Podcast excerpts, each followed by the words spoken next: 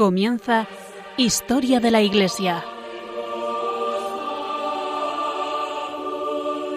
Un programa dirigido por Alberto Bárcena.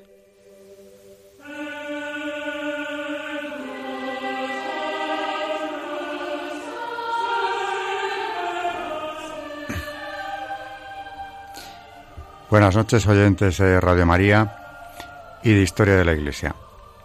Buenas noches también a las dos colaboradoras que lo hacen posible. María Ornedo.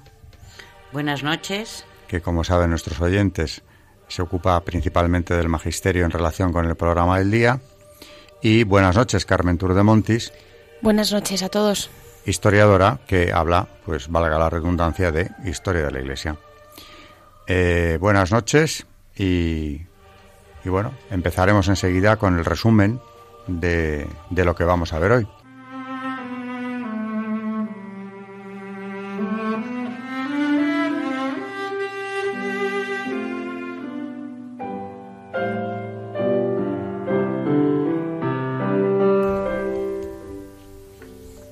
Vamos a hablar, o vamos a seguir hablando, de la evangelización y los mártires del Japón, que es eh, lo que estuvimos viendo en el programa anterior y de lo que nos queda bastante aún por tratar eh, en la primera parte del programa. Después, en los santos relacionados con el tema del día, pues Carmen nos trae la figura de San Pablo Miki, uno de aquellos primeros mártires japoneses, japonés y jesuita.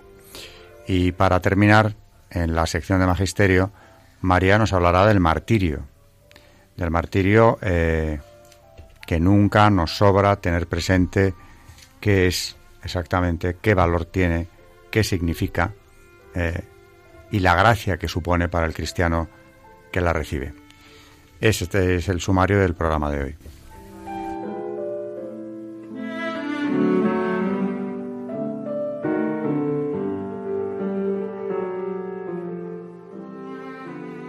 Están escuchando en Radio María Historia de la Iglesia, dirigido por Alberto Bárcena. Pues efectivamente, ya el otro día vimos cómo la propagación de la fe eh, cristiana en Japón había sido rápida, con un enorme éxito, una gran cantidad de conversiones en todas las clases sociales, gracias al enorme esfuerzo de los misioneros y a su enorme acierto también eh, a la hora de acercarse al pueblo japonés. Eh, la caridad, la liturgia, eh, el nivel también eh, intelectual que les ponía en un plano de superioridad incluso sobre los bonzos, las autoridades espirituales del Japón, hicieron que bien pronto las conversiones se contaran por miles, resumiendo lo dicho en, la, en el programa anterior. También bien pronto entró el demonio en acción, ya que el emperador que primeramente los había protegido y tratado con benevolencia, después de intentar utilizarles con fines políticos y de poder, decretó su expulsión y finalmente empezó la persecución terrible de la que Carmen nos hablaba el último día, aunque por razones de tiempo no pudimos verlo todo, ni mucho menos.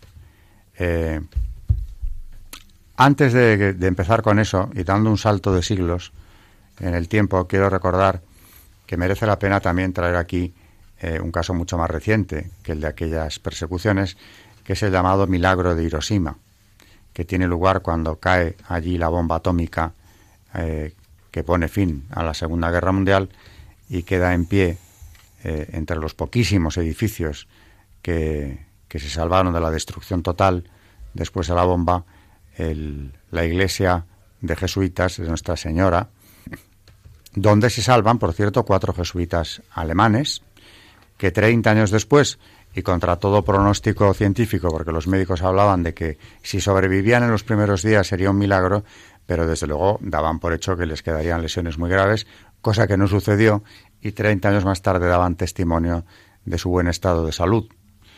Cuentan aquellos misioneros, eh, aquellos jesuitas de alemanes que vivieron esta atrocidad del desastre nuclear, que rezaban el rosario y atribuían el milagro de su salvación, salvación en plena salud, en semejante sitio, al rezo del rosario que practicaban eh, constantemente. Bueno, hecho este inciso de este milagro mariano que tiene lugar, o así lo vieron al menos los jesuitas que sobrevivieron al desastre, hecho este inciso que tiene lugar en Hiroshima, precisamente uno de los centros de la evangelización cristiana de los, del siglo XVI y del XVII también, volvemos a retomar el caso de los mártires eh, japoneses. Y Carmen nos los trae aquí otra vez con documentos de la época extraídos o publicados en su día por un autor que ya hemos mencionado aquí, José Carlos Martín de la Hoz, que tiene una historia de la persecución interesantísima, donde, como digo, recoge testimonios de jesuitas, entre otros el de algún obispo, eh, que habla de aquella persecución y en qué términos eh, se desarrolló.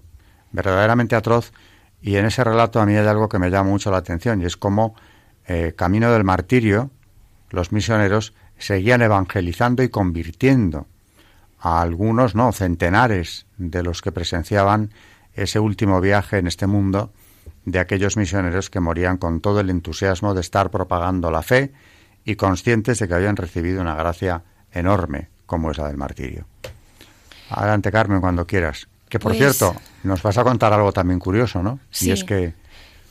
Eh, pues precisamente eh, estábamos mirando, aunque luego hablaremos, al, yo creo que luego Alberto contestará a los que eh, a los que pueda contestar al final del programa, decir que precisamente tenemos un oyente que, que se llama Miguel del Pozo Moreno, que nos ha escrito diciendo eh, bueno, eh, dándoles las gracias, le, damos nosotros las gracias a él eh, por su email y diciéndonos que, que si pudiésemos hablar de algunas misiones, nos dice, por ejemplo, en África y Asia, de Santa Teresa de Calcuta también, y de San Francisco Javier, y, y, la fase poco conocida, dice él, de la evangelización, pues en Japón, ¿no?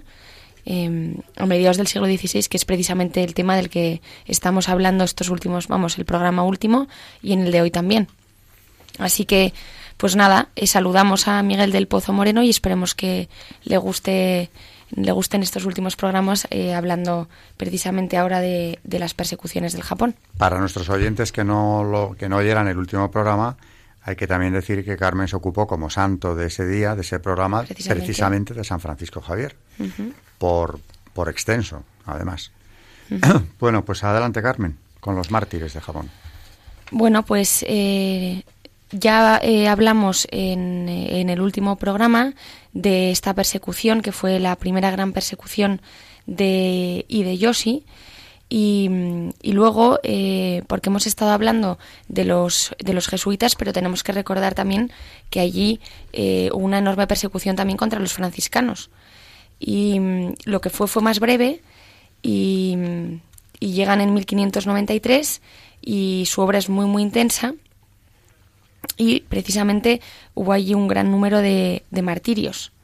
En, en, octubre de 1596 tuvo lugar un hecho con el que todas las fuentes relacionan con el martirio de los franciscanos, el naufragio del galeón español San Felipe, que desde Manila se dirigía a Acapulco.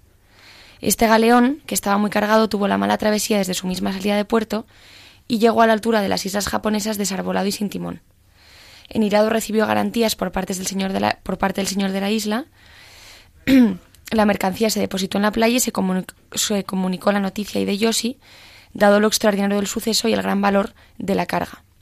Los españoles del barco recurrieron a Fray Pedro, dada su categoría de embajador ante Taiko Sama, con el fin de lograr reanudar su viaje a México. Los franciscanos aseguraron el buen resultado de la entrevista, dado que, al principio, como ya contamos en el programa anterior, y de Yoshi les era favorable. Esto coincide además con la orden de prisión de, los frailes franciscanos, por lo que se puso en relación ambos acontecimientos. La versión que circuló para explicar el apresamiento de estos eh, franciscanos fue la de que los españoles enviaban primero a los religiosos para convertir a la población y tras ellos llegaban los soldados a someter al país. Algo que, bueno, evidentemente, pues no era verdad ya que estos frailes el único interés que tenían era el de la evangelización.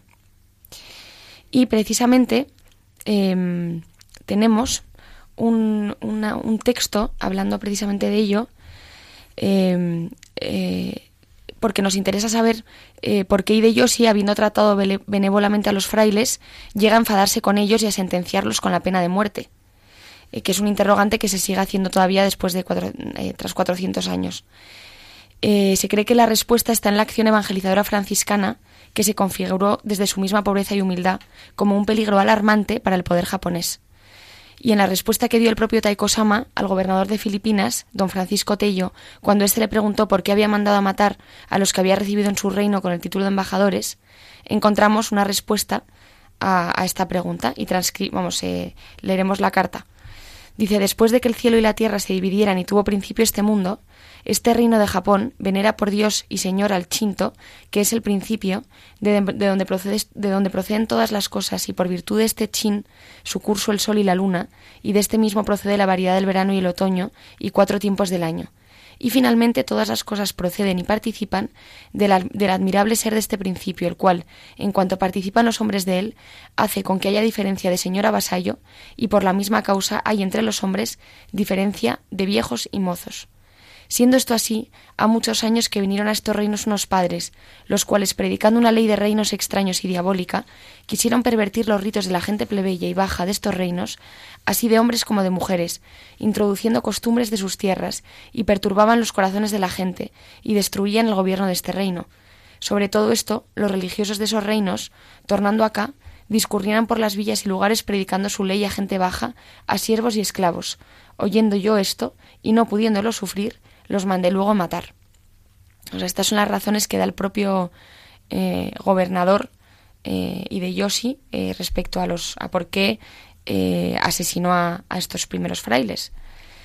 Y vemos pues que claramente se le bueno podemos concluir también que le daba como mucho miedo, yo creo a lo mejor que, que precisamente se ocuparan de la gente más pobre, ¿no? Para él era como una amenaza que en la sociedad japonesa, japonesa tan estratificada a lo mejor eh, eh, dar a lo mejor eh, instrucción a, toda esta gente pobre para él era quizá un pues un miedo no y, y la igualdad entre todos los hombres que predicaban los misioneros tampoco le, le tranquilizaba precisamente. Mm.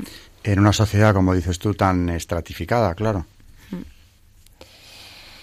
eh, por lo que respecta a los franciscanos, eh, hemos de indicar que todos eran españoles y que profesaban una regla reformada y estrictamente observante de un rigor eh, casi extremo. En primer lugar, la importancia se, se le concedía, como decía Alberto, enorme importancia a la oración, a la que dedicaban varias horas diarias. En segundo lugar, la mortificación física, ayunos rigurosos y, como nota propia, la observancia estricta de la pobreza la humildad ejercitada con el desempeño de labores bajas desagradables, la atención, que ya contamos en el anterior programa, de enfermos y, necesitados, y la especialísima dedicación que tuvieron, eh, como ya hablamos en el anterior programa también, a los, a los leprosos. Eh, de entre algunos de estos mártires eh, tenemos, por ejemplo, mm, a San Pedro Bautisma, perdón, a San Pedro Bautista, que fue defensor de, de indios y que no tuvo respetos humanos porque eh, fue capaz de reprender y censurar hasta públicamente a gobernantes. Pues precisamente por ello fue uno de, estos mártires. También tenemos a San Francisco Blanco, que tenía 26 años y que, eh, aprendiendo rápidamente la lengua, consoló a los leprosos, animándoles a tener paciencia con su enfermedad, porque les decía que era el medio por el que Dios les preparaba el cielo. Luego está San Felipe de Jesús, que es un caso especial, porque él no formó parte del grupo de los misioneros, sino que viajaba al bordo de, a bordo del galeón San Felipe y su llegada eh, a Japón fue accidental. Era de Nueva España y sus padres que tenían dinero lo enviaron a Filipinas para que se dedicara a los negocios e hiciera algo de provecho y continuó unos años en la misma tónica hasta que decidió profesar en los, en los franciscanos. Y llegó pues eh, después de haber realizado un noviciado fervoroso y volvía a Nueva España porque sus padres querían tener el consuelo de verlo ordenarse pero lo hicieron prisionero y eh, estuvo en compañía de este fray, de fray Pedro del que acabamos de hablar y fue también uno de los, de los mártires. También tenemos a San Francisco de la Parrilla y, en fin, a, varios franciscanos también mártires. Y luego en el Santo del Día hablaremos de otro de ellos, que fue San Pablo Miki, y que ya hablaremos más, que este ya eh, era de la Compañía de Jesús y hablaremos con más detalle en el, en el Santo del Día.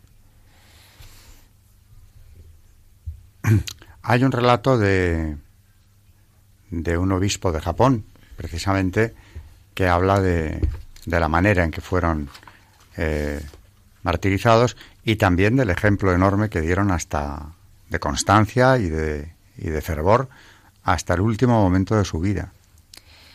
Pues dice, eh, eh, como dice Alberto Pedro Martins, obispo del Japón, relataba los mismos hechos en una carta a los franciscanos de Filipinas, en, las que, en la que terminaba diciendo, los dichos religiosos han tomado esta muerte con mucha constancia y señales de extraña alegría y devoción, porque unos se abrazaban primero con la cruz en que lo pusieron, los pusieron, otros, poniéndoles una argolla de hierro en un brazo, dijeron al ministro de la Justicia que les lavase la palma de la mano, otros desde la cruz pidieron perdón a Dios por los que les crucificaron. Finalmente, en otro documento de la época se narraba cómo estos diez franciscanos, camino de Nagasaki para ser ajusticiados, no cesaron de predicar y llegaron a bautizar a más de doscientos hombres por el camino de los que se acercaban a escucharles. Y añadía, murieron con gran edificación, así de portugueses como de los demás, en cuya confinación ha sido Dios servido obrar algunos milagros, como ha sido no haber llevado ninguno de sus cuerpos grajo ni cuervo, que ha sido de mucha admiración para los japoneses, que saben cuán cebados están con los cuerpos que allí se matan, cuya cantidad es tanta que no se sustentan, se de otra cosa. En las partes donde el comisario asistía, le ven los japoneses celebrar decir misa como antes, oficiada con música y cera, por donde entienden que no es muerto. Al cabo de sesenta y dos días le vieron estremecer en la cruz, correr sangre tan fresca como el día que lo crucificaron. Los viernes oí decir comúnmente que veían lumbre sobre sus cruces, aunque esto no estaba muy verificado, por no verlo ni decirlo más que los japoneses. Sobre las cruces de estos mártires se armaron dos columnas de fuego a medianoche, siendo muy tenebrosa y oscura, las cuales pasaron haciendo tanta claridad como si fuera mediodía, hacia la casa de los padres de la compañía. Como en todo me remito a la información que para el sumo pontífice se hizo para la canonización de este martirio. Estos, además, fueron los primeros mártires beatificados por la Iglesia del Japón en una solemne ceremonia celebrada en Roma en 1721 que produjo un gran impacto en la cristiandad. Ejemplo hasta el final y evangelización hasta el último momento. María cuando nos habla nos hable enseguida del martirio eh, destacará precisamente estos rasgos de los mártires en los que venimos insistiendo ya desde que empezamos a hablar de ellos.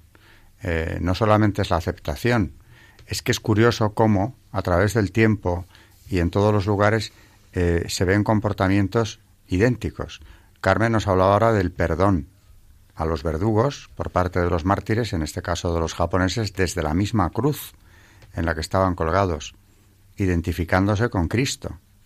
Pedían perdón por los que les estaban eh, matando de una manera además tan, tan atroz.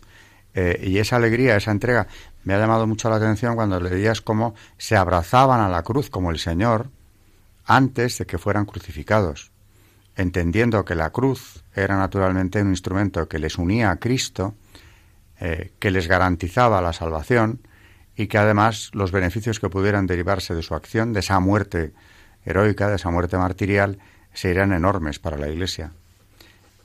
Serían tenidos por locos, como pasó con los que presenciaron la pasión de Cristo, ¿no? Cuando le ven abrazarse a la cruz, precisamente, y en Japón estaba ocurriendo lo mismo. Es, es muy llamativo, digo, y yo insisto cada vez que veo esos paralelismos, eh, el comportamiento de los mártires en todo lugar y, en todo momento, también en Japón. Ahora me estoy acordando de, de nuestro maravilloso obispo Munilla con la película mm, El silencio, del silencio en la que él, decía, estaba, eh, estaba en contra principalmente de esta película eh, porque no era fiel a la, a la realidad. Porque en la película parece que apostatan y no apostatan, es falso. Entonces es una pena que en una película de martirio no aparezca lo más importante y es que estos, eh, estos, estos sacerdotes no apostataron de su fe los no apostataron. Entonces, que, mm, eh, dice Munilla que el director de esta película eh, traslada y, queda toda ella impregnada de mm, bueno de su crisis de sus dudas de fe etcétera que es lo que esto bueno pues eh, le llega al que está viendo la película no pero me llamó mucho la atención lo que dijo, porque eh, desde luego en todos los mártires que estamos trayendo al programa y en toda la historia de, de los, de los mártires, no, no tenemos casos de apostasía. Fíjate, bueno, y fíjate los, los, los santos españoles, ¿no? Es que no, no hay un solo caso de aquellos años tan brutales en los que hubiera un solo apóstata. Sobre todo hay algo, yo no he visto la película, pero sí hay algo que me llama la atención, y ya que sale lo comento. Frente a tantos ejemplos heroicos, eh, si se hubiera producido la apostasía de uno de ellos, porque es lo que trata la película, creo que es la historia de uno en concreto, ¿no? Que decide, bueno, vivir de otra manera y olvidarse de quién es. Eh, pues es como si ahora, eh, entre todos los mártires, miles, incontables mártires de las persecuciones romanas, decidimos hacer una película eh, con alto presupuesto de uno de los lapsi, de aquellos que salieron corriendo, que también hubo quienes flaquearon, ¿no? Pero ¿por qué hacer eso? Bueno, a lo mejor tiene una lectura desde una perspectiva humana, yo que sé, justificable como sea, ¿no? Pero hombre, el ejemplo de los mártires. Eh, el caso, por ejemplo, de la película que estaba diciendo María, el que trata de de, fue real, es verdad que hubo un caso que, que eh, de un eh, Cristóbal Ferreira, que era un jesuita portugués, que, bueno, porque no hemos contado además que luego hablamos un poco de eso, sino eh, las, las, las, burradas que les hacían a los mártires, porque no hemos, hemos hablado de los que fueron crucificados, pero los japoneses inventaron una serie de torturas que ahora cuando se las contemos a los oyentes se van a quedar helados, porque incluso les había una les ponían boca abajo eh, con unas cuerdas y entonces tardaban 10 o 12 días en morir, era una muerte mucho más lenta porque ellos lo que buscaban precisamente antes que la muerte de, de estos eh, de estos frailes era, el, era la apostasía, era lo que realmente estaban buscando los las autoridades, como siempre. Y el caso este, eh, es verdad, existió un caso de, de, apostasía, que apostató tras cinco horas de tortura en la fosa de Nagasaki, pero lo que también es verdad, y como dice Alberto además, se habla precisamente de esto y no se habla de del 90, otro 99% que no apostató y que además precisamente después de lo que pasó por todo el mundo novicios jesuitas se ofrecían para morir mártires donde la compañía decidiese y expiar la apostasía de Ferreira. Tres expediciones de jesuitas llegaron a Japón con el objetivo de devolverlo a la iglesia.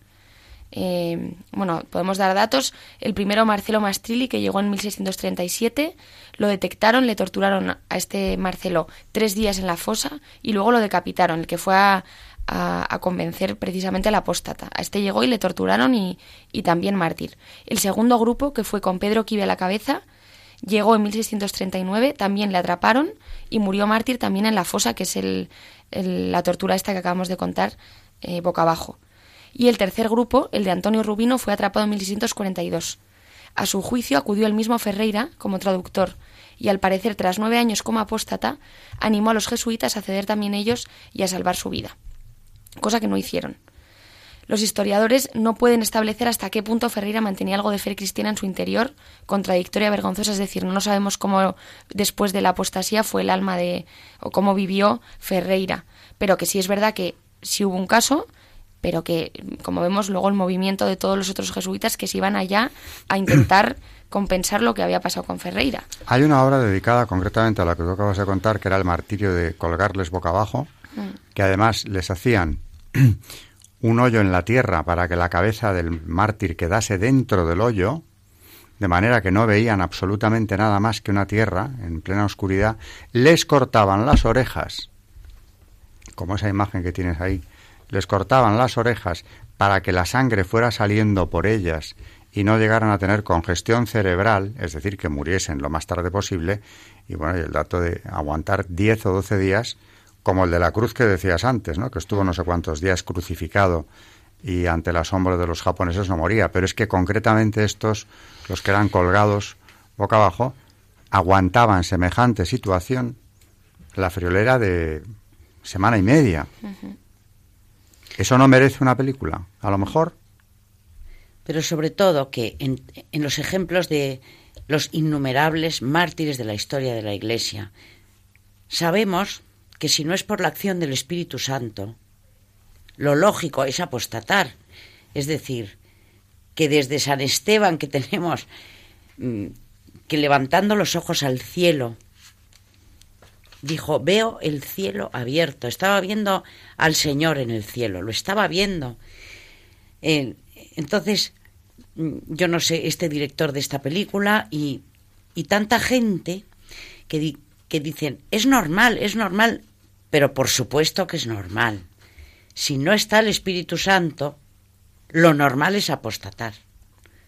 Lo que, lo que de verdad mm, hay que entender, y sobre todo sabiendo un poco de historia de la Iglesia y de la historia de los mártires, es que la fuerza del Espíritu Santo es de un valor incalculable, tanto que te deja, como los ejemplos que estaban contando Carmen y Alberto, ¿no? de, de los ojos dentro del agujero de la tierra, etcétera, cualquier tipo de martirio. Si no es por obra del Espíritu Santo, ¿cómo nosotros no vamos a apostatar? Es que esa situación hay que ponerse en ella. Yo cuando leí el libro de los mártires, de ese grupo en concreto, me impresionaba mucho porque lo leí con, mucho detenimiento y trataba de imaginarme la situación, de saber que de ahí no te van a sacar, que estás colgado eh, con todo lo que eso conlleva, boca abajo, sangrando, para que no te dé una embolia y no te mueras, o sea, una congestión cerebral, y saber que eso no tiene otra salida que la muerte cuando Dios te la quiera dar. Mantenerte firme en eso, naturalmente, es algo que entra en lo milagroso, sabiendo que nadie va a acudir a salvarles de aquello, y sin pedirlo, porque no lo pedían, no querían apostatar. Eso es más admirable, indudablemente, que el caso del que pueda flaquear ante la prueba. Y qué poco se ha llevado esto al cine o a cualquier otro de los medios de comunicación. Claro, eso no conviene. No conviene. Los que buscaban la apostasía de los mártires son precisamente los mismos que ahora quieren destacar eso. Muy humano, sí, claro, se acobardó, no pudo tener la fuerza, la constancia bastante para soportar aquello. Bueno, y los cientos y miles de mártires del Japón, que se estima la cifra entre las dos persecuciones grandes en cerca de 50.000 personas que afrontaron todos esos tormentos, esos no han existido. Hay que silenciar su historia. Hmm. A eso se referiría Munilla probablemente cuando decía, hombre, con lo que hay en la historia de la Iglesia allí en Japón. Claro, es que los mártires del Japón no son conocidos por su apostasía, es a lo que él iba. Todo lo contrario. exactamente. Como ejemplo, por cierto, vamos a cambiar de sección y ya que estamos hablando de esto, eh, Carmen nos va a traer, como anunciaba antes, el caso de un mártir de Japón, y japonés, además. San Pablo Miki. Vamos con ello.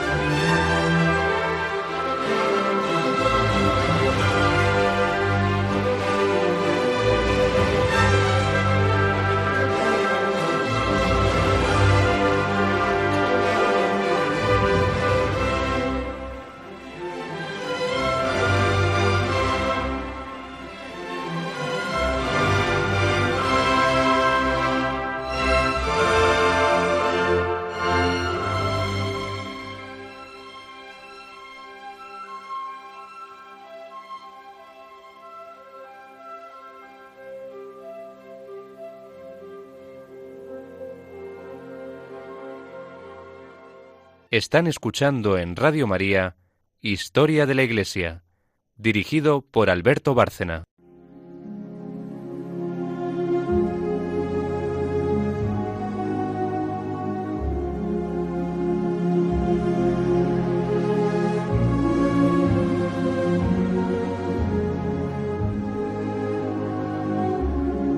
Santos en la historia de la Iglesia.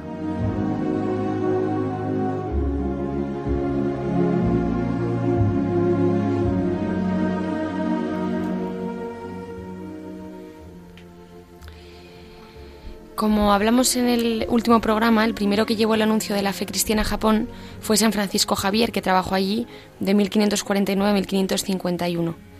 En pocos años los cristianos llegaron a ser unos 300.000. Humanamente hablando, es doble el secreto que hizo posible esta expansión, el respeto que los misioneros jesuitas tuvieron por los modos de vida y las creencias japonesas no directamente opuestas a la enseñanza cristiana, y el empeño de insertar elementos locales en la predicación y en la administración. Fue catequista jesuita un joven llamado Pablo Miki, nacido entre los años 1564 y 1566, de una rica familia de Kioto.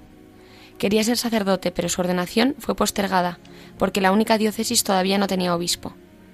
Además, en 1587, el emperador Hideyoshi, que se propuso la conquista de Corea, cambió su actitud benévola para con los cristianos y publicó un decreto de expulsión de los misioneros extranjeros.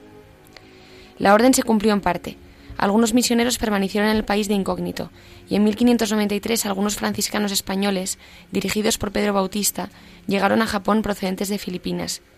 Pero poco a poco, después, vino la, ruptura definitiva, incluso por motivos políticos antiespañoles y antioccidentales. El 9 de diciembre eh, fueron arrestados seis franciscanos, tres jesuitas y quince laicos terciarios. Entre los eh, jesuitas estaban, estaba San Pablo Miki. Después de haberles cortado el lóbulo izquierdo, como ya contamos en el programa anterior, los 26 fueron llevados de Melako a Nagasaki para exponerlos a la burla de las muchedumbres, que más bien admiraron la heroica valentía que manifestaron sobre todo en el momento de la muerte, cuando fueron crucificados en una colina de Nagasaki el 5 de febrero de 1597.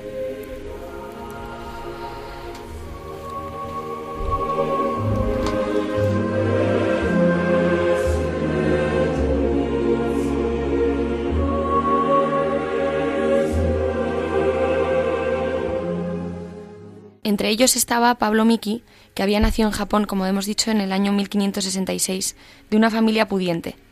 Fue educado por los jesuitas y entró en la compañía de Jesús y predicó el Evangelio entre sus conciudadanos con gran fruto. Al recrudecer la persecución contra los católicos, decidió continuar su ministerio y fue apresado junto con otros.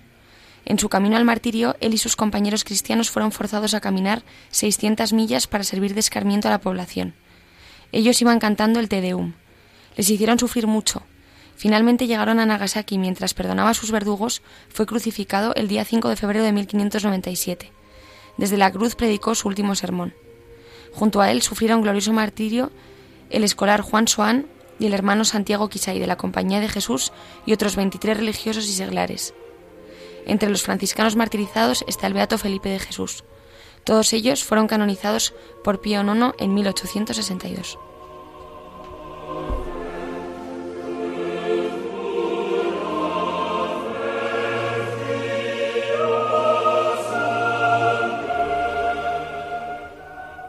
Otro ejemplo muy llamativo de un joven que tenía un futuro eh, halagüeño, dada la posición de su familia, y que lo deja todo precisamente para dedicarse a Dios, a la evangelización, y ya en el final de su vida, eh, para colmo, la tentación enorme de ponerle por delante cientos de millas que tuvo que hacer hasta el lugar de su muerte, para finalmente morir en todo ese trayecto, en vez de apostatar, en vez de flaquear en su fe, iba cantando el Te Deum con los demás mártires que mueren con él.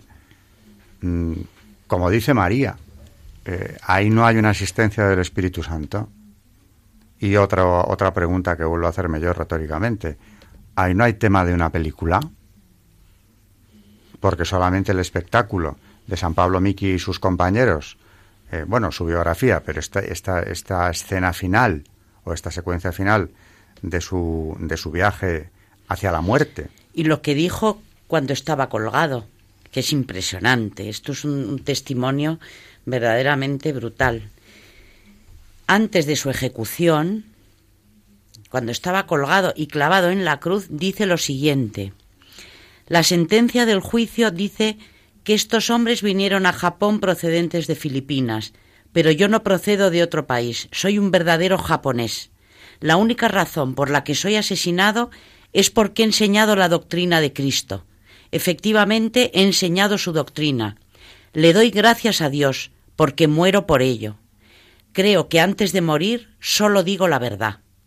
Sé que me crees, y les repito una vez más, pregunten a Cristo cómo pueden ser felices. Yo le obedezco. Según el ejemplo de Cristo, perdono a mis verdugos, no los odio. Le pido a Dios que tenga compasión de ellos y espero que mi sangre caiga sobre mis compañeros como una lluvia fructífera.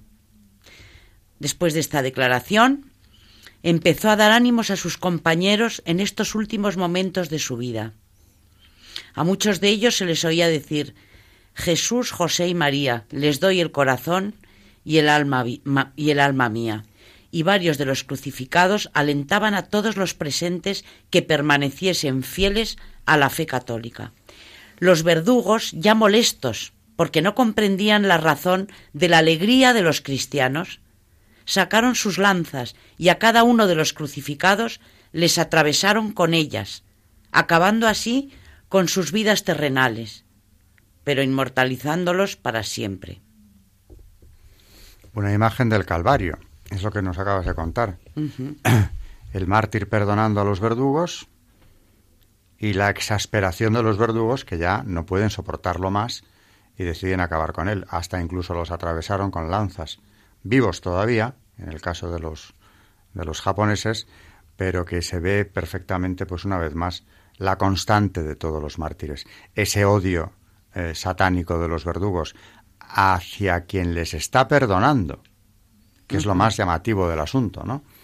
Eh, esto me recuerda, dando otro salto en el tiempo, eh, antes cuando hablábamos de, la asistencia del Espíritu Santo, un mártir que trajimos hace ya algunos programas aquí, español del siglo XX, eh, el diácono Juan Duarte Martín, que fue martirizado con 24 años de edad en, en Málaga, que es aquel santo al que le abrieron el abdomen, se lo llenaron de gasolina le prendieron fuego después de varios días de tortura, después de haberle castrado, y le prendieron fuego de lo que no murió.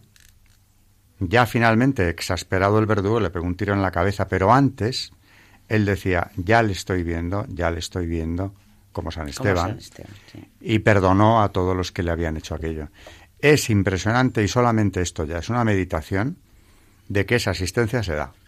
Porque hombres que entre sí no tienen ninguna conexión, como el español del siglo XX de 24 años, el japonés San Pablo Miki del siglo XVI, XVII, ¿no? cuando muere, eh, los romanos del siglo I y II, San Esteban, el primero, ¿no? ¿Cómo puede estar repitiéndose esta historia una y otra vez a lo largo de los siglos con unos rasgos tan idénticos? Iba a decir parecidos, no, idénticos, eh, ante la forma de morir de los mártires, ante ese perdón, ante esa caridad, y luego, del otro lado, el odio eh, diabólico de quienes les mata sin tener nada contra ellos más que su fe proclamada en Cristo. Es un ejemplo el de los mártires que, que no, no nos cansamos de traer y de comentar aquí. Con ello hemos terminado esta sección y nos queda ya, eh, dentro del magisterio, seguir hablando, que eso le toca a María, del martirio.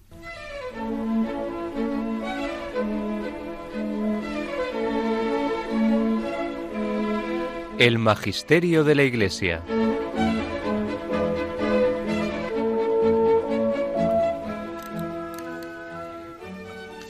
Dentro del Catecismo de la Iglesia Católica y en la tercera parte, en el capítulo segundo, Dar testimonio de la verdad, el punto 2471 dice así. Ante Pilato, Cristo proclama que había venido al mundo para dar testimonio de la verdad Juan 18, 37. El cristiano no debe avergonzarse de dar testimonio del Señor. 2 Timoteo 1, 8. En las situaciones que exigen dar testimonio de la fe, el cristiano debe profesarla sin ambigüedad, al ejemplo de San Pablo ante sus jueces. Debe guardar una conciencia limpia ante Dios y ante los hombres. Hechos 24, 16. Continúa así el punto 2472. El deber de los cristianos de tomar parte en la vida de la Iglesia los impulsa a actuar como testigos del Evangelio y de las obligaciones que de él se derivan. Este testimonio es transmisión de la fe, en palabras y obras. El testimonio es un acto de justicia que establece o da a conocer la verdad. Todos los fieles cristianos, donde quiera que vivan, están obligados a manifestar con el ejemplo de su vida y el testimonio de su palabra al hombre nuevo de que se revistieron por el bautismo y la fuerza del Espíritu Santo que les ha fortalecido con la confirmación. El punto 2473 dice así: El martirio es el supremo testimonio de la verdad de la fe. Designa un testimonio que llega hasta la muerte. El mártir da testimonio de Cristo, muerto y resucitado, al cual está unido por la caridad da testimonio de la verdad de la fe y de la doctrina cristiana. Soporta la muerte mediante un acto de fortaleza. Dejadme ser pasto de las fieras. Por ellas me será dado llegar a Dios, decía San Ignacio de Antioquía. Con el más exquisito cuidado, dice el punto 2474, la Iglesia ha recogido los recuerdos de quienes llegaron hasta el extremo para dar testimonio de su fe. Son las actas de los mártires, que constituyen los archivos de la verdad escritos con letras de sangre. Decía San Ignacio de Antioquía, no me servirá de nada de los atractivos del mundo ni de los reinos de este siglo. Es mejor para mí morir, para unirme a Cristo Jesús, que reinar, que reinar hasta los confines de la tierra. Es a Él a quien busco, a quien murió por nosotros. A Él quiero, al que resucitó por nosotros. Mi nacimiento se acerca. Tenemos otro texto de San Policarpo, que viene en, en, este mismo punto del catecismo, que dice así, Te bendigo por haberme juzgado digno de este día y de esta hora, digno de ser contado en el número de tus mártires. Has cumplido tu promesa, Dios de la fidelidad y de la verdad. Por esta gracia y por todo te alabo, te bendigo, te glorifico por el eterno y celestial sumo sacerdote, Jesucristo, tu Hijo amado. Por Él que está contigo y con el Espíritu, te sea dada gloria ahora y en los siglos venideros. Amén. San Policarpo. La verdad es que es de una belleza los textos martiriales que, dando las gracias por lo que él sabía muy bien que era una gracia, la gracia del martirio. Eh, por eso, en algunos momentos, no solamente una vez, más de una vez ha ocurrido que la Iglesia ha tenido que frenar a los que buscaban voluntariamente el martirio y haciéndoles ver exactamente que es una gracia, que no se puede forzar, que tiene que ser concedida por Dios. De la misma manera que la Iglesia insiste en que llegado el momento tenemos que dar testimonio de la verdad. Y esto la doctrina de la Iglesia ha insistido en ello y en el siglo XX los pontífices han seguido insistiendo en que ante esa prueba suprema tenemos que dar testimonio. Bueno, ya lo está dando la Iglesia, que estamos viviendo la época de más persecución de toda la historia de la Iglesia. Este verano, recordaréis, porque fuimos juntos a Santo Toribio de Líbano, coincidimos allí cerca, y fuimos a ganar el jubileo en, Santo Toribio y había allí una exposición precisamente sobre los mártires actuales de la Iglesia, sobre los que están muriendo ahora mismo, que impresionaba a mucha gente que salía de allí comentándolo, pero ¿cómo puede estar ocurriendo esto ahora mismo? Aquí ya hemos dado cifras a veces de los en torno a 100.000 personas, 100.000 mártires alrededor de anuales que se producen por odio al cristianismo eh, en diferentes países del mundo.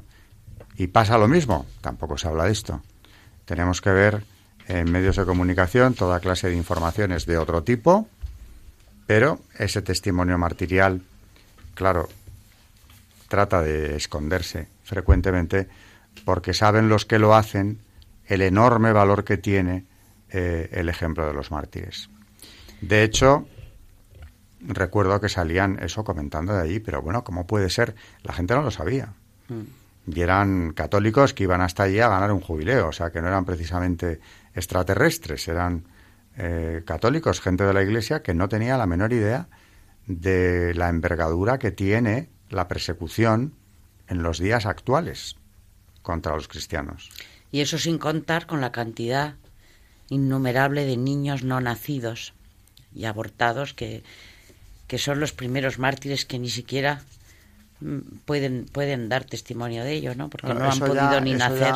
es una cuestión que es el mayor genocidio. Qué barbaridad. De la historia, naturalmente muy del gusto de, de Satanás, odiador del hombre desde su origen. Eh, que fíjate el ver la desaparición. Decía en Evangelium Vitae, ya que hablamos de esto, eh, San Juan Pablo II se preguntaba retóricamente también, ¿cómo se ha podido llegar a situación semejante? Diciendo, lo que era delito no hace mucho, ahora es un derecho, se contempla como un derecho, siendo así que el propio Estado participa de ese crimen a la hora de subvencionarlo, claro. Y los agentes sanitarios y las familias que son los más obligados a, velar por la vida y la salud del inocente, del no nacido, son precisamente ellos quienes acaban con ella.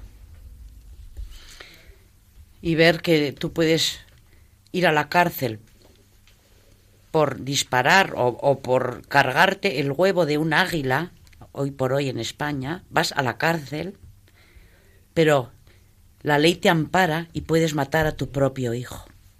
Eso es lo que dice Evangelium Vitae. Yo recomiendo, ya que ha surgido a nuestros oyentes, que lean esa encíclica, porque desde luego eh, yo la he releído recientemente y me sigue impresionando de una forma terrible y acaba concluyendo Juan Pablo II.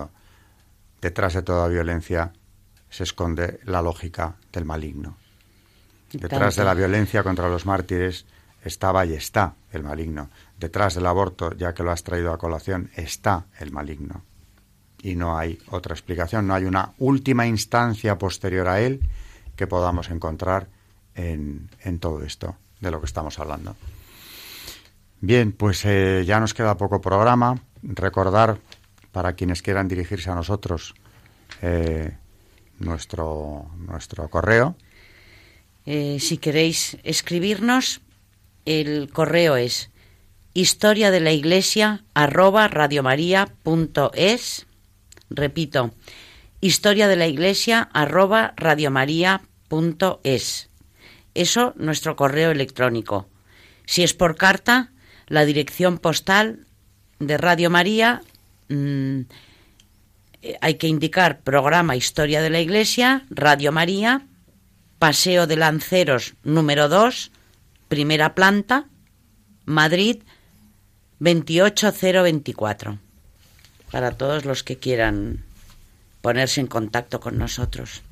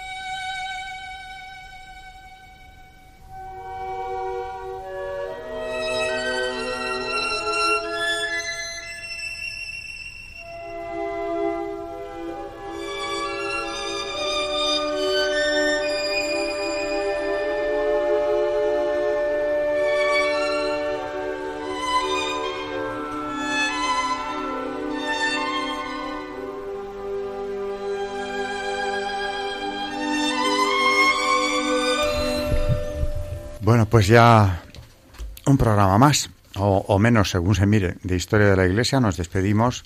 Eh, buenas noches, María Ornedo. Buenas noches y muchísimas gracias. Gracias también por tu intervención, por tu preparación del programa. Gracias. Buenas noches, Carmen Tour de Montis. Buenas noches a todos y gracias. Y agradecemos especialmente a todos los oyentes que nos escriben eh, por email.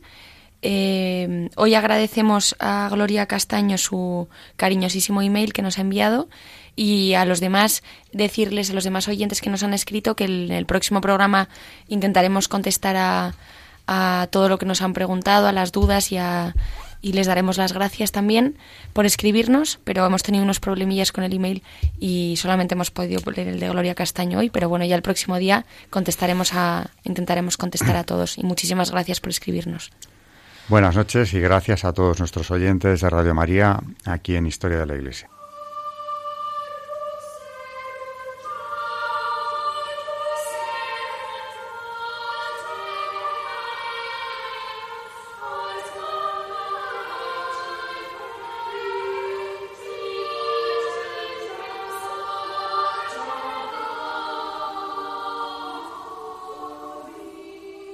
Han escuchado Historia de la Iglesia, un espacio dirigido por Alberto Bárcena.